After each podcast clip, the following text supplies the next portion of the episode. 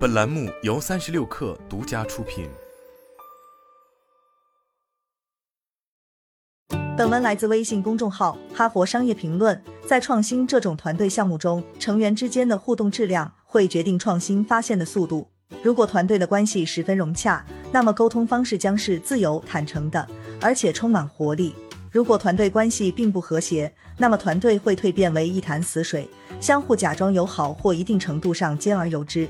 创新所需的大多数专长来自组织底层，换句话说，来自局部的知识。然而，很多非管理层雇员认为创新并不属于其工作范畴，即便当他们想要参与时，也做不到，因为组织的潜规则对此并不鼓励。执行以及消除分歧的压力会击垮创新，并带来分歧。例如，有一位大型医疗机构的雇员曾对我说：“如果你是这家机构的新人，那么你先得做一年的听众，然后才会有机会表达自己的意见。这是一种入职文化障碍，它会让团队缄默，扼杀创新。如果长此以往，那么整个组织在创意输出方面将出现难产的情况。在我过去十年对数百个团队的研究中，我发现。”有一种文化障碍会让创新在其最早阶段夭折，而且可能比其他因素更具杀伤力，那就是权威偏误。权威偏误往往会高估来自等级顶层的意见，而低估来自底层的意见，它最终会变为对指挥链的夸张屈从。对于理念、建议或观点是否可靠，组织做出判断时，大部分依据的往往是来源，而不是内容。然而，此举会自然而然地打消底层员工发声的积极性。权力级别差距越大，那么人们认为抒发自身意见的风险也就越高。因此，地位越高，获得的反馈就越少。开启从下到上的创新，在很大程度上取决于消除职务等级的副作用。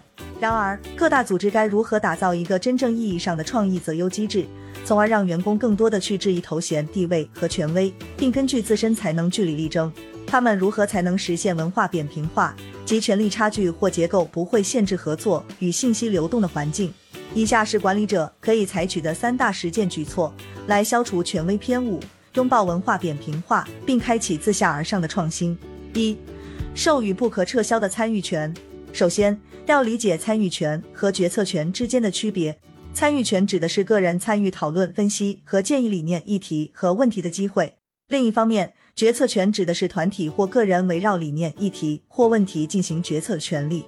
要让新老团队成员明确知晓，每一个职位都有参与权。方法如下：第一，明确参与权与决策权之间的区别；第二，承认在过去，参与权通常按照资质来授予，例如资深程度、职级时长、头衔、经验和正式地位。然后解释，你的团队并不会采用这套规则，而且只要雇员能够尊重他人。拥有基本的语境理解能力和善意，那么他们都将获得不可撤销的参与权。第三，根据相关事件、问题或潜在做法，为团队成员提供行使其参与权的机会，然后明确邀请所有团队成员进行权衡。当然，这一点说起来容易，做起来难。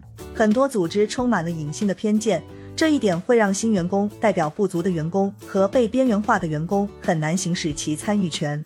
在实践中，这意味着。我们需要通过打消其疑虑以及额外的举措，在这一过程中为这些团体的雇员创造心理安全感。这些员工的响应速度可能会比较慢，但当他们看到参与这一流程的公平机会是平等一致的时候，他们会逐渐参与进来。最终，要让员工形成一种预期，创新扎根于每一份工作职务中，同时还要强调，创新本质上是一种依赖于合作的社交流程。二、开展探索性调查。现状会随着时间的推移成为根深蒂固的事物，而我们对它的看法也会固化为一种教条，然后被我们奉为金科玉律。不过，思想同质化是创新的大敌。创新从本质上来讲就是颠覆现状，因此向现状发起挑战是一种非常脆弱的行为，因为此举带有很高的个人风险。大多数雇员在从事探索性调查并因此而偏离现状之前，都会认真的开展威胁侦测。此外，请记住，大多数人认为根据数据来评估业绩，要比根据假设和预测来探索可能性更可靠。因此，如何才能克服探索性调查所带来的不适？不妨按下列问题序列执行。借助这个三步走举措，人们可以快速有效地开启这一行动，加快自下而上的创新。首先，找出原因，为什么我们要这样做？接着，探讨可能性，如果我们这样做会怎么样？最后。寻找方法，我们还可以采取哪种不同的做法？要确保这一流程不夹带任何主观色彩，不要对创造和设想进行修改、批判、限制或审查。最终，一旦你向团队灌输这一颠覆性的问题序列之后，不要指望流程能自动运行。你的团队需要实践。开发这一技能的最佳方式是围绕这个颠覆性的问题序列举行一系列团队研讨会，并设置相关主题。例如，我最近合作的一个营销团队便举行了研讨会，以解决其销路拓展流程问题。管理者十分认真地效仿了三步走策略，取消了所有可能会让其团队成员缄默不言或假友善的政策。大家在会议上的发言可谓是一针见血，然而却十分真诚，充满尊重。三。将建设性意义正常化，最终对于那些培养执行与创新周边学科技能，并在两者之间进行无缝切换的员工，将建设性的意见分歧正常化。必须明确表明，允许团队成员发表不同意见，甚至让团队成员将之视为一种义务。导致雇员远离创新的思维，往往都是这样的：创新需要探索，探索会带来失败，而失败会导致惩罚。我还是什么都不说的好。记住，沉默会给组织带来高昂的成本，它会排挤卓越，并催生平庸。在缺乏安全感的时候，员工只会安守本分。因此，如何才能实现意见分歧的正常化？公开批评自己的理念和决策，要与团队共同思考，公开的剖析自己的想法和行为，邀请其他人加入进来。例如，一位管理者对他的团队说：“我想大家都知道，这个决策中充斥着我的意见，这是我做出的决策。”然而，到现在六个月已经过去了，看起来我的决策是错误的。我需要你们的帮助来弄清楚这个问题。褒奖意见，广开言路。文化形成过程中最为关键的时刻在于团队成员在公开场合甘冒得罪人的风险。在我观察的一个团队中，一位团队成员发表了一个不怎么受欢迎的意见，即拟定的决策存在问题。出于打造文化扁平化环境的目的，团队管理者回应说。好极了，我非常想听听你为什么这么想。然后管理者会仔细倾听，并邀请队员发表更多的不同意见，注入同理心。发表不同意见并不是一个纯粹的智力活，通常充满了个人情绪。从本质来讲，发表不同意见往往是一种智力的碰撞。